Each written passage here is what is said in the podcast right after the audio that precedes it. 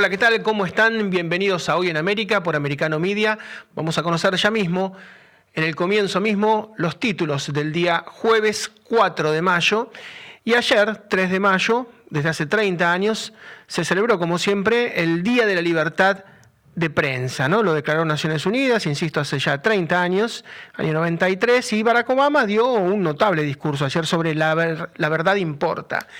Lo cierto es que en este Día de la Libertad de Prensa, los grandes medios norteamericanos, New York Times, el Washington Post, el Boston Globe, Los Angeles Times, el USA Today, ignoraron por completo, ignoraron por completo, sacaron de su agenda una noticia muy importante, porque el senador Chuck Grassley, representante de Iowa, republicano, y James Corner, de la Cámara de Representantes, también republicano, le están pidiendo al FBI que diga que dé información sobre aparentemente un documento interno que ya está desclasificado, el FD 1023, donde se estaría planteando que el presidente, nada menos Joe Biden, podría encabezar una organización criminal dedicada justamente a cambiar poder por dinero. Semejante noticia fue ignorada en todos los grandes medios. Vamos a hablar en un minuto nada más de esto.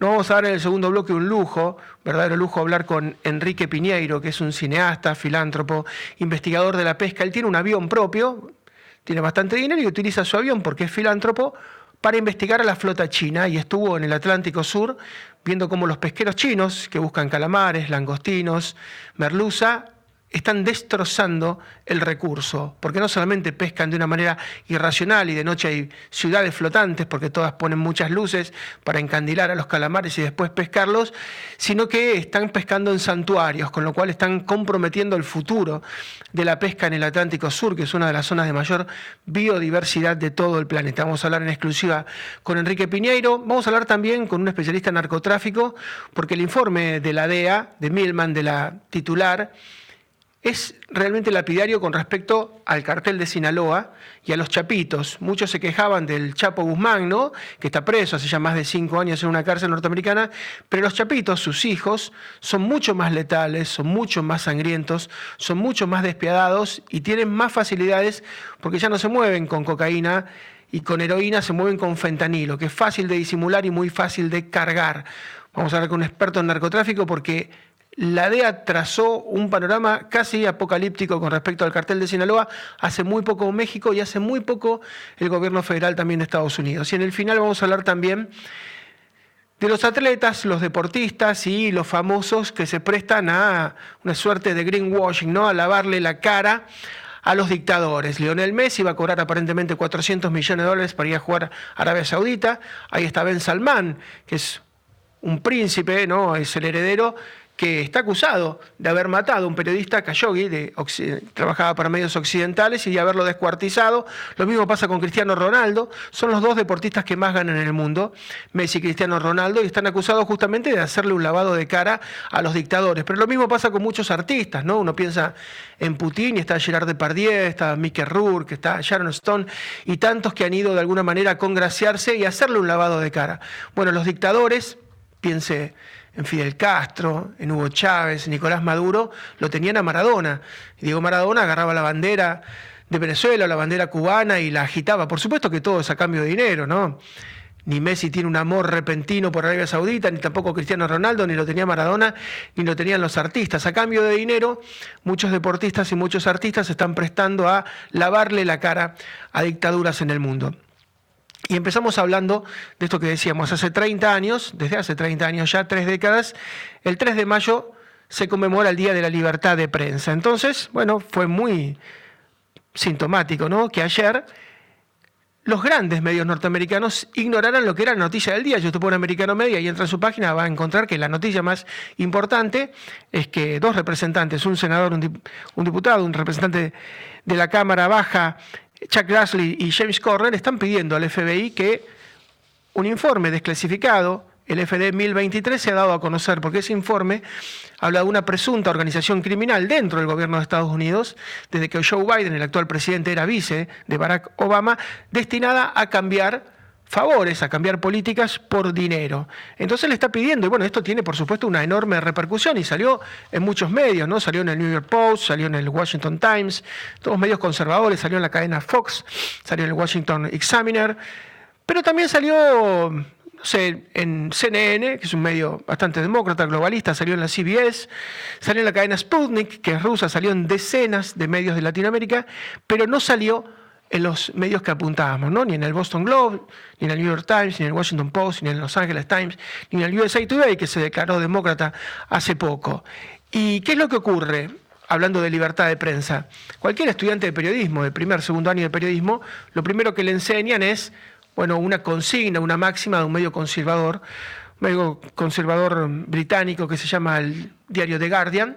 Y The Guardian, que tiene más de 200 años, tiene una frase que, es tomada por muchos y dice, Facts are sacred o events are sacred, opinion is free. Los hechos son sagrados, la opinión es libre.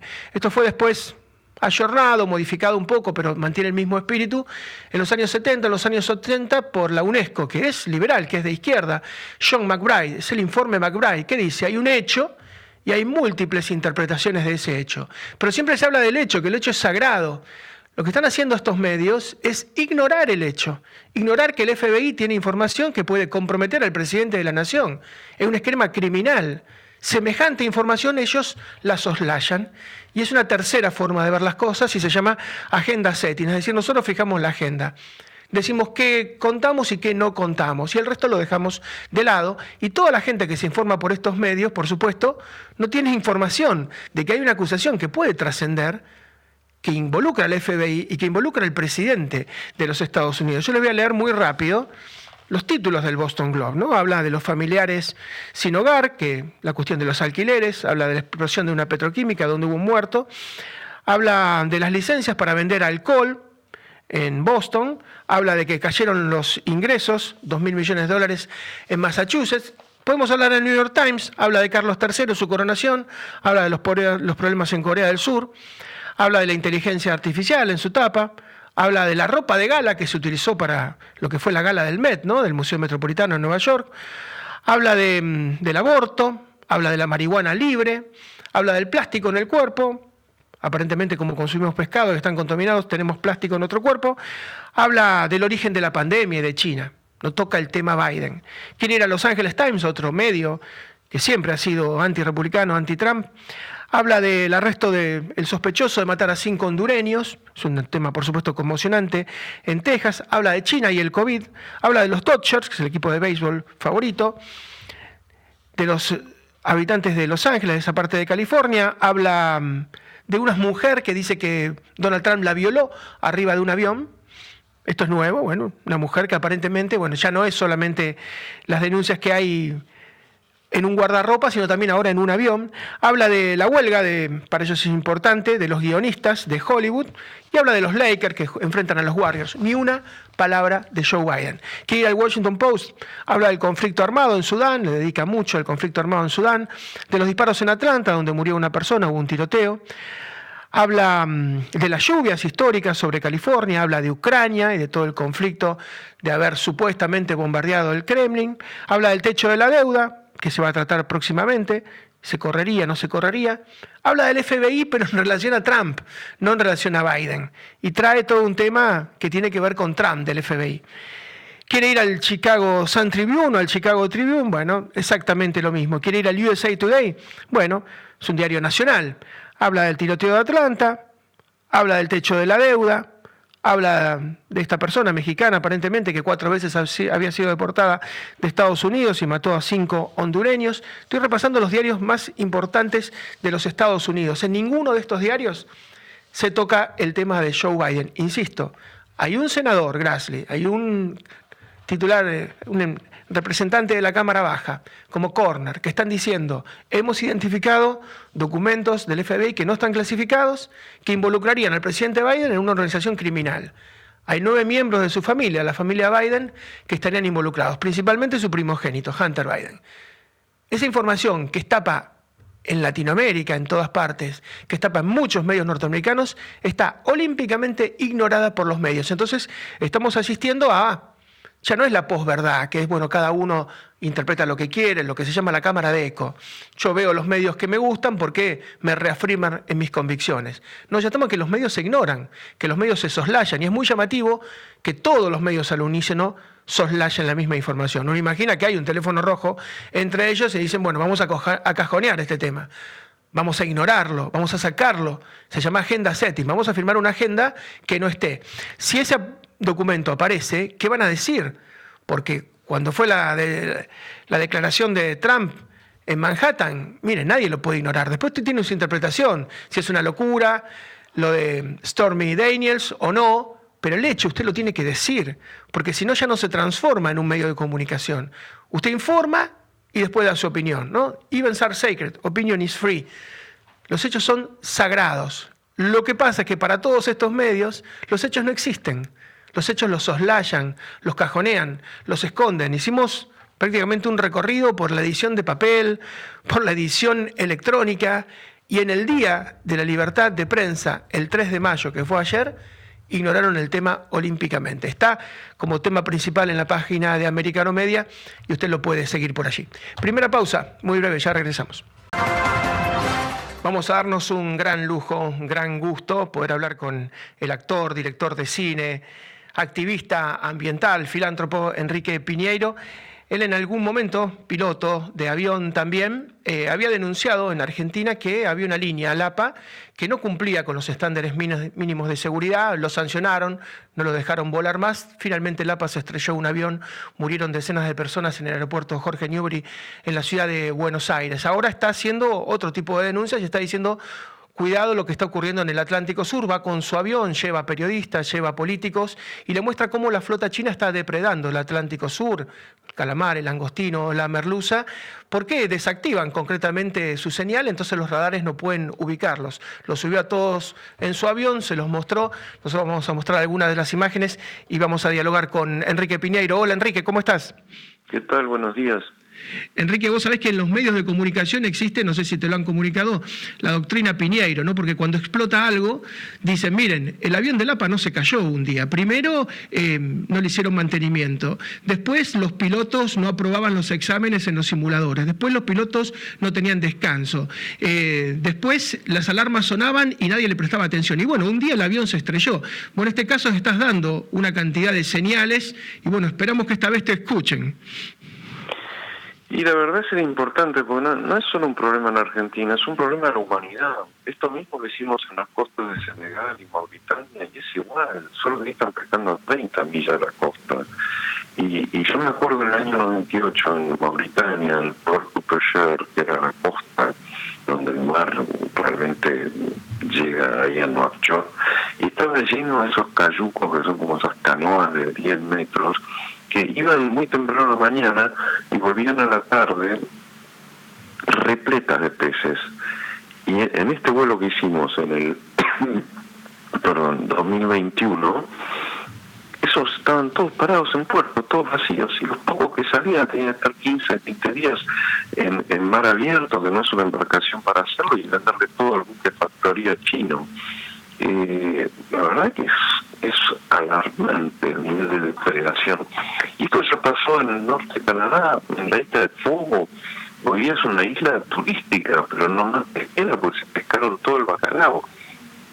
Entonces, y ahí, ahí fue donde vi una frase que decía, ¿quién puede ser tan estúpido de pescar todos los peces? estamos haciendo eso, es lo que estamos haciendo.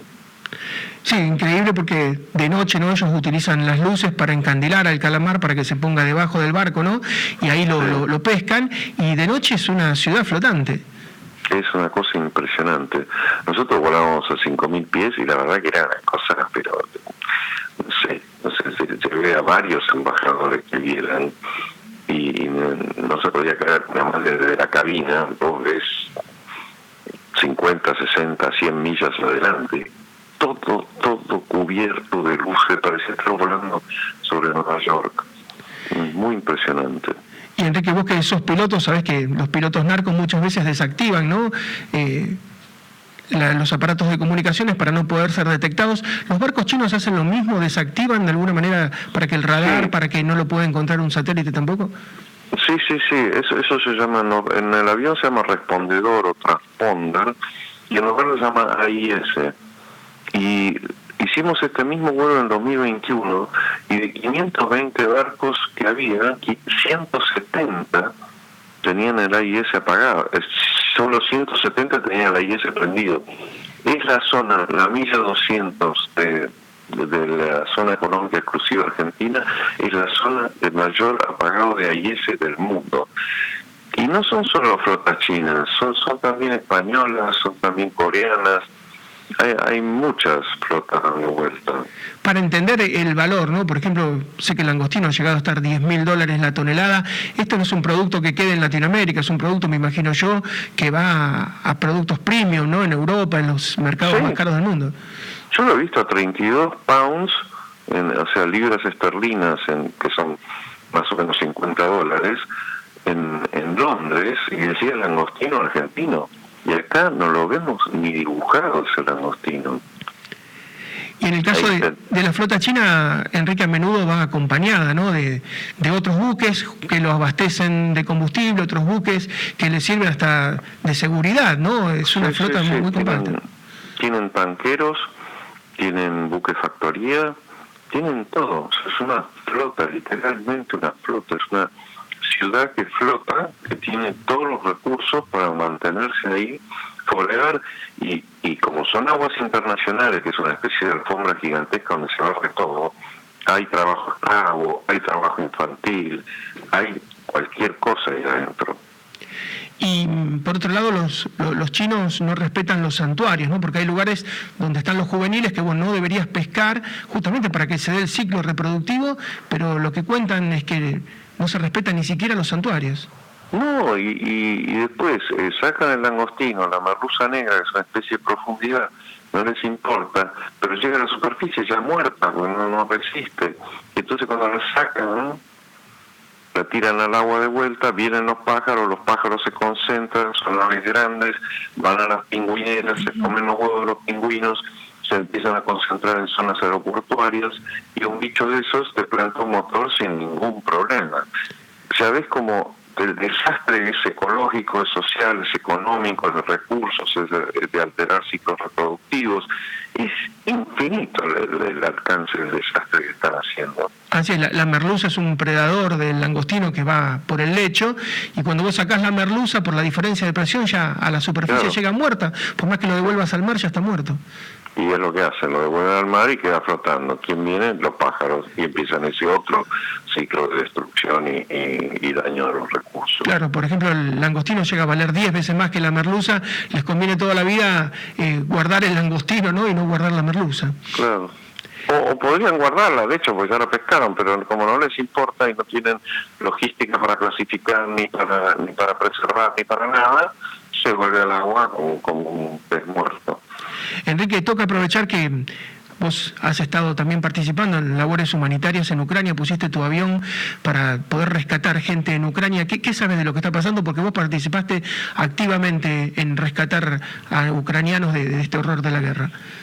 Sí, estuvimos en, en Ucrania hace un mes aproximadamente, un poquito más tratando de coordinar la logística y la verdad que el panorama es, es muy incierto y la, devastación que vimos ahí, porque en Kiev la verdad lograron preservarlo, o sea, los rusos no pudieron cruzar el río, está volado el puente y eso se ve, eh, pero, pero pero el panorama, o sea, con todos los funcionarios que hablamos, ninguno, absolutamente ninguno se atrevía a poner una fecha, a dar una perspectiva, a hacer una previsión.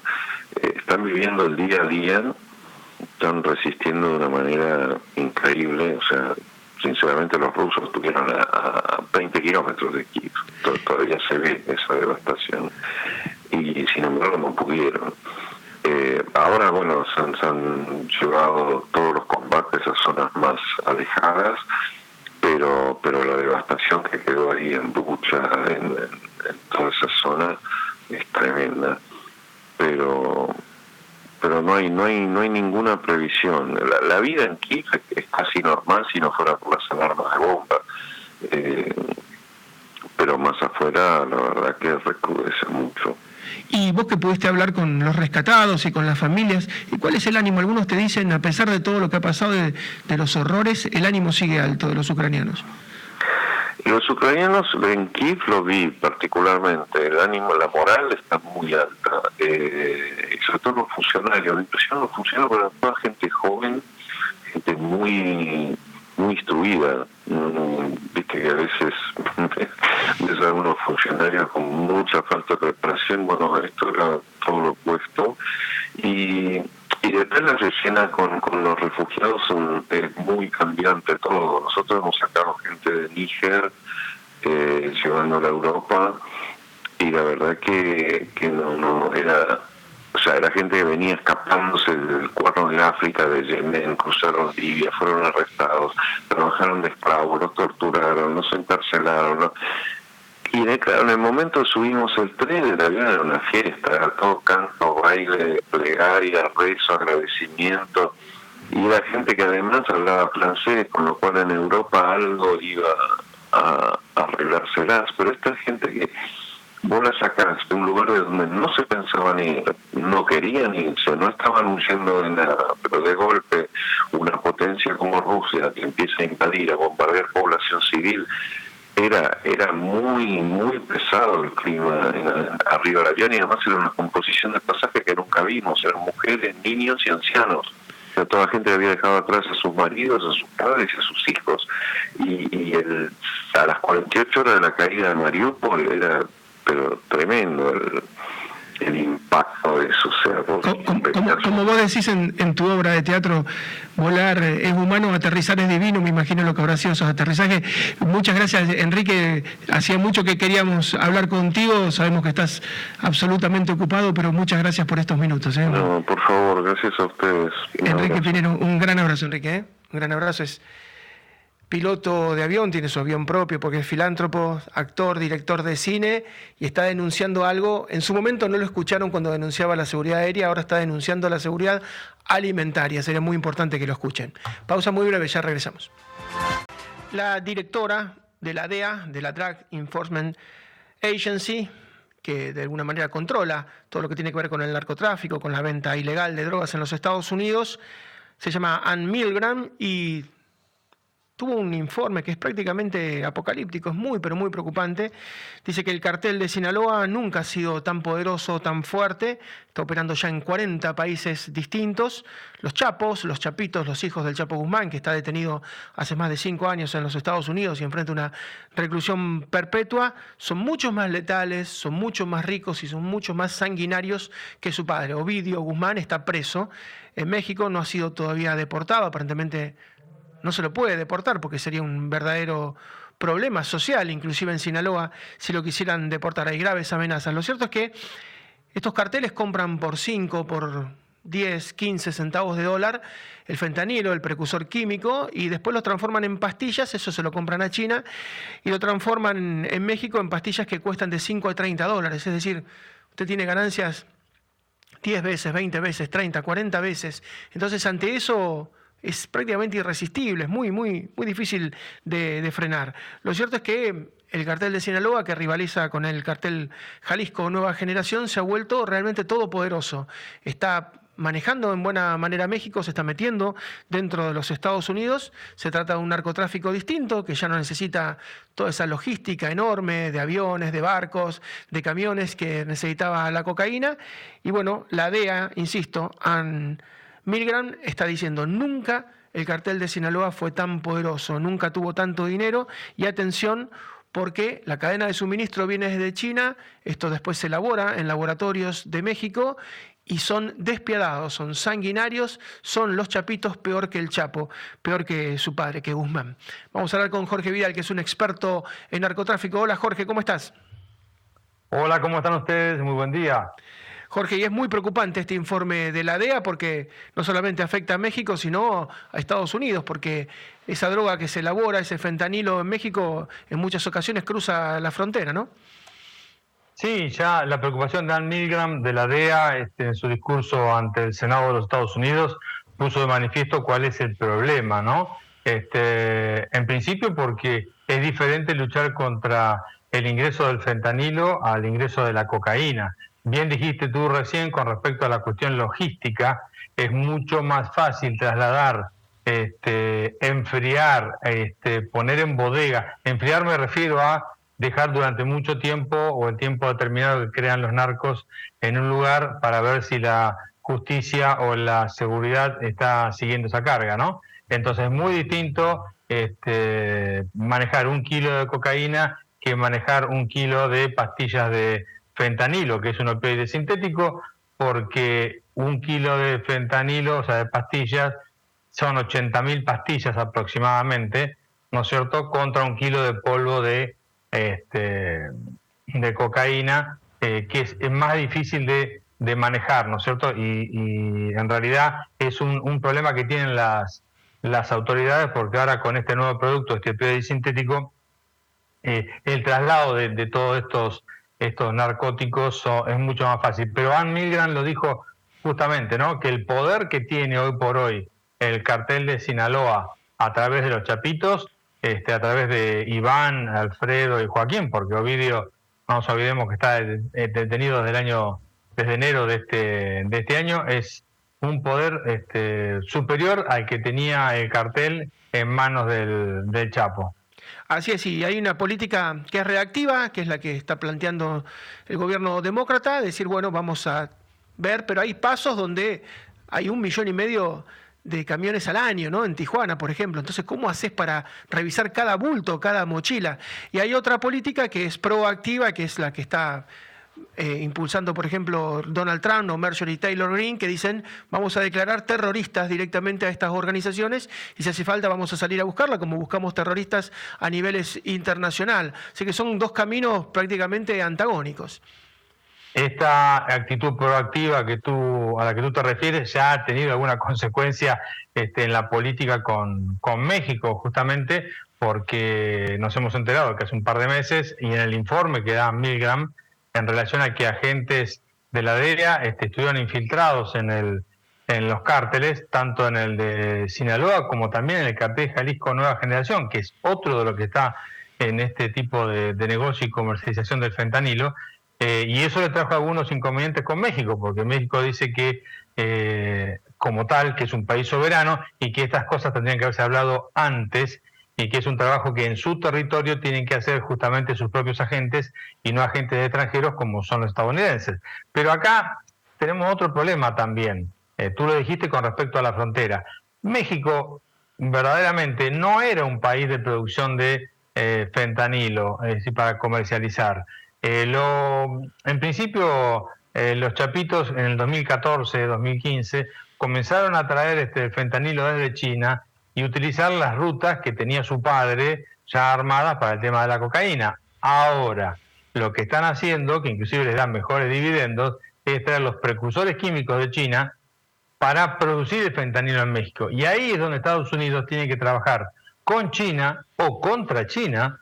Milgram dijo específicamente que ella eh, entendía que China no los iba a ayudar, no los iba a apoyar justamente en el tema del control de los de los productos este, para producir este fentanilo, pero ahí tienen que trabajar Estados Unidos con China o contra China para este, limitar el uso y la tercerización de esos productos, este, esos precursores que ya sea en forma directa que lleguen a México o en forma tercerizada que pasen por otro país y terminen estando en, en México. Lo de la frontera es como tú dices, es realmente muy difícil muy difícil controlar todos y cada uno de los vehículos y el paso de camiones y, carros que van desde México a Estados Unidos.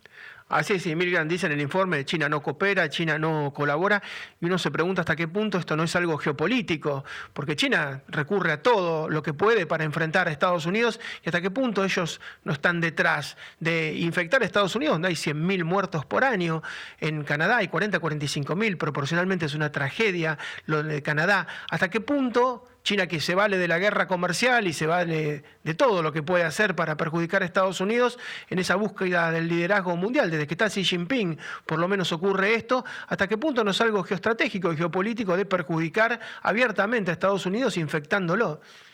Sí, coincido contigo. Esa es una cuestión de inteligencia estratégica. es una forma de infectar y doblegar y tratar de poner de rodillas la salud de un, de un país sin utilizar ningún tipo de arma, este, de arma de fuego, por decirlo de alguna, de alguna manera, eh, sin utilizar ningún barco, ningún submarino, ni ningún misil.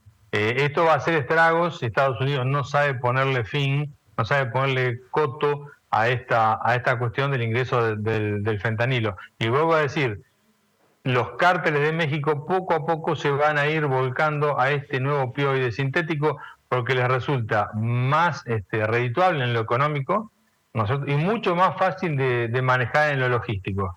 Eh, veremos qué pasa con Colombia, donde también Estados Unidos tiene intereses en la lucha contra, contra el narcotráfico, donde, te doy un dato, eh, desde el último año de la presidencia del presidente Duque y en este primer año de la presidencia de Petro, eh, las hectáreas de cultivo de coca han crecido en forma exponencial. El último informe de la ONU en el último año del gobierno del presidente Duque especificaba que había alrededor de 200.000 hectáreas sembradas de coca.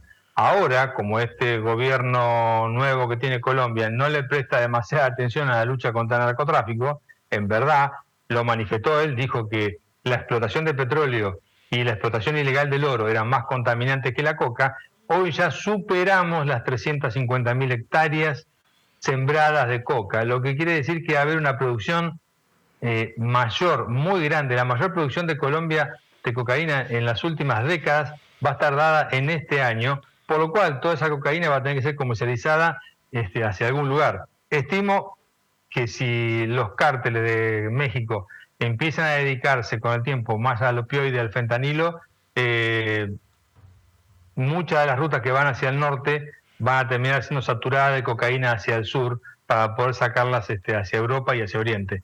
Realmente es un tema de inteligencia estratégica que hay que controlar muy bien, hay que estar muy atento a todo esto, porque de alguna de dos maneras este, es muy complicado para Estados Unidos esta situación. Así es, y muchos expertos te dicen, con aviones que tiren glifosato, todas esas hectáreas desaparecerían, porque por satélite se saben dónde están, es cuestión de mandar aviones con glifosato, pero no hay ninguna chance y no hay ningún interés en hacerlo. Y además, Gustavo Petro es recibido en el Salón Oval por el presidente Biden y se habla de Venezuela, pero este tema tan acuciante parece que no estuvo en agenda. Jorge, te prometo, seguimos en contacto seguramente, pues es muy importante siempre escucharte. Un gran abrazo y muchas gracias. Un abrazo a tus órdenes. Gracias, Jorge Vidal, que es experto en narcotráfico. Mañana vamos a hablar en extenso con nuestro jefe, con nuestro director a nivel periodístico, que es Jorge Londonio, sobre Gustavo Petro, el presidente de Colombia, sobre lo que está haciendo, porque mientras habla de paz y va hacia Brasil, hacia Estados Unidos, hacia México, con una agenda de paz, lleva también una agenda donde la cocaína y donde el narcotráfico está explotando. Él hace por izquierda, una movida con su mano, pero con su derecha, como los magos, está haciendo otra completamente distinta. Lleva menos de un año en el gobierno y la verdad es que va a ser un desastre Colombia en lo que se puede llegar a transformar. Pausa muy breve, volvemos con el tramo final del programa y algunas noticias latinoamericanas que no han quedado en el tintero.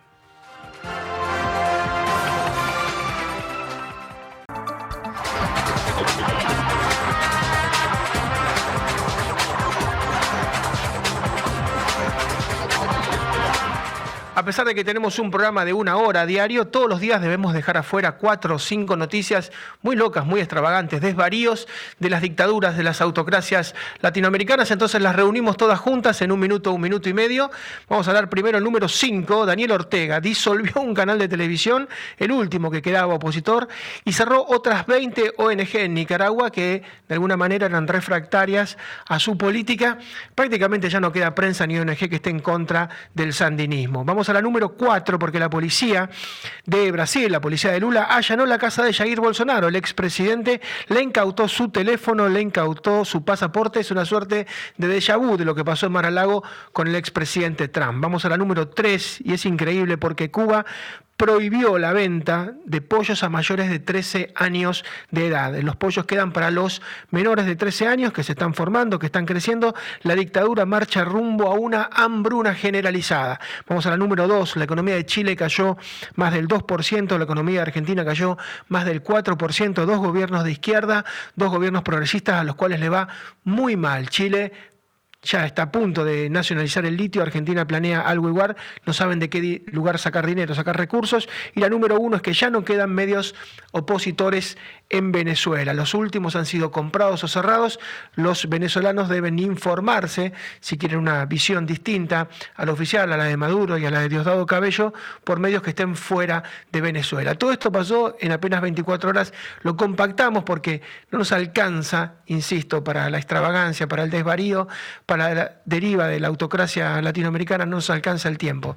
Y hablando de locura, nos vamos a ir con María Rita Figueira, ¿no? Porque lo que ha pasado con Lionel Messi es muy raro, siempre está acostumbrado María, que lo quieran a Messi y se han juntado los hinchas, los ultras del PSG a insultarlo, han puesto seguridad en su casa porque aparentemente la pulga que ha firmado con Arabia Saudita eh, un contrato para mejorar su imagen, para hacerle imagen turística, cobraría 400 millones de dólares, el doble que Cristiano Ronaldo. Y bueno, ¿cuántos deportistas y cuántos artistas están en este washing, ¿no?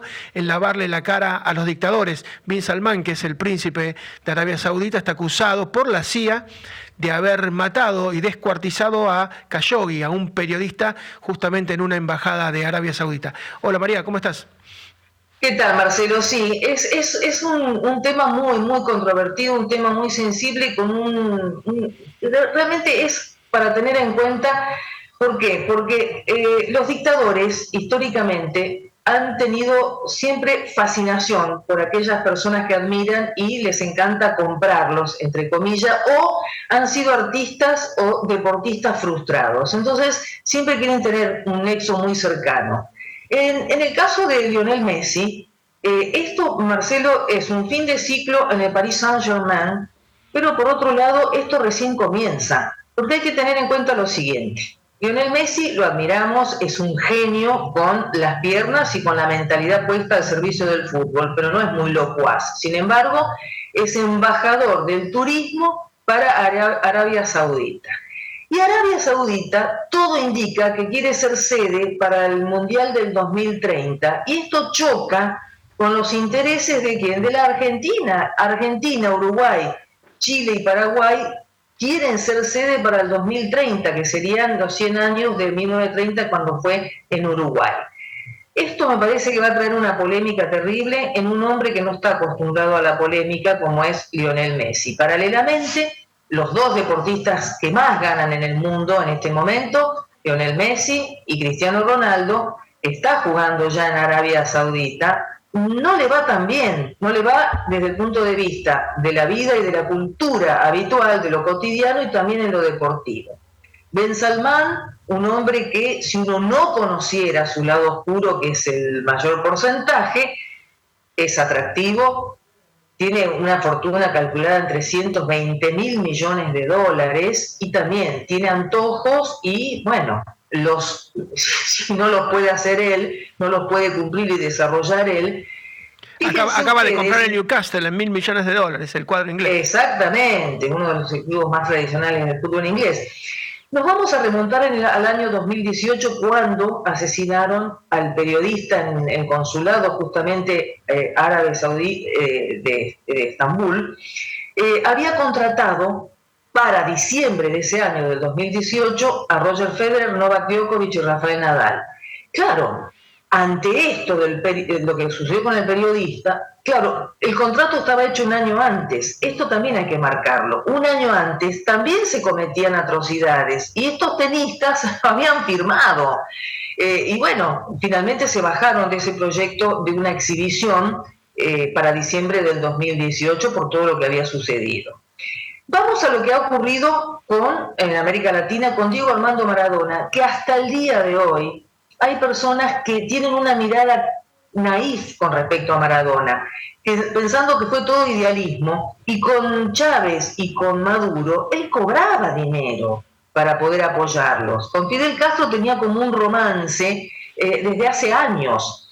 Gerard Depardieu, en el año 2013, recibió eh, la nacionalidad rusa. ¿Por qué? Porque se fue para no pagar impuestos en Francia y por supuesto Vladimir Putin lo recibió porque era una forma alucinante de lavar su imagen, porque Gerard Depardieu es un actor muy importante del cine francés.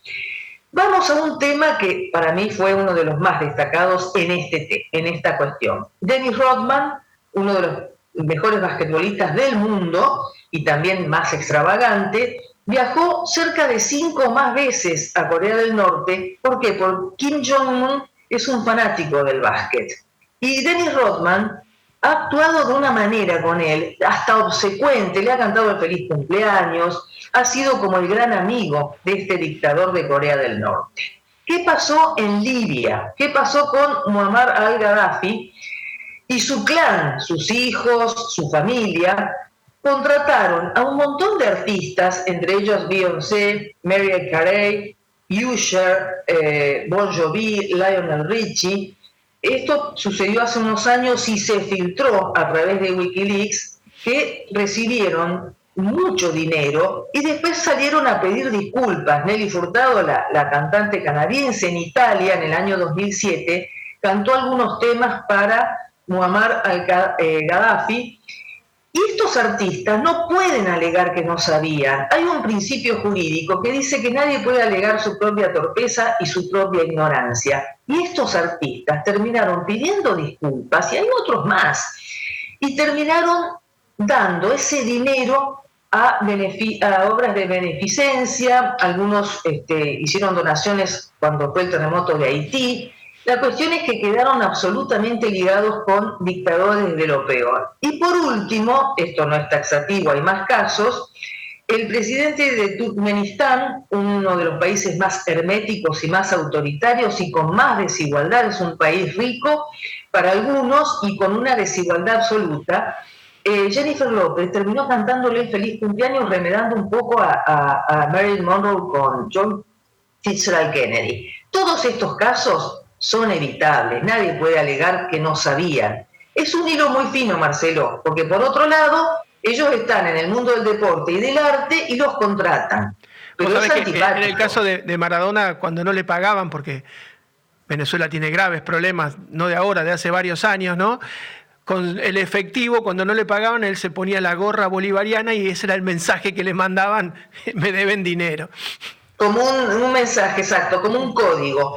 Eh, la verdad, Marcelo, eh, no juzgamos, pero desde Lionel Messi, que debe ser uno de, los, de las personas públicas menos polémicas, ahora entró. Entró en esto porque con el Paris Saint-Germain no se ha portado bien, no le interesa en absoluto, no, no se pone al hombro el equipo para ganar la Champions, eh, que es la gran asignatura pendiente del equipo parisino, pero lo del Mundial sí va a traer polémica. ¿Por qué? Porque hará te digo una cosa, yo algún día quisiera saber, Argentina lleva 40 partidos sin perder, pierde contra Arabia Saudita, el primer tiempo él juega bien, segundo tiempo juega muy mal y Argentina pierde. A partir de ahí Argentina gana todos los partidos y sale campeón del mundo. El único partido que jugó mal fue contra Arabia Saudita, que le da 400 millones de dólares. Yo lo dejo picando, algún día me gustaría que él lo explique qué fue lo que pasó. María, volvemos, Marcelo, volvemos mañana. muy mal, no, no, no. Basta, basta Marcelo, tarjeta roja para vos. Chau, chau. This podcast is a part of the C Suite Radio Network. For more top business podcasts, visit c-suiteradio.com.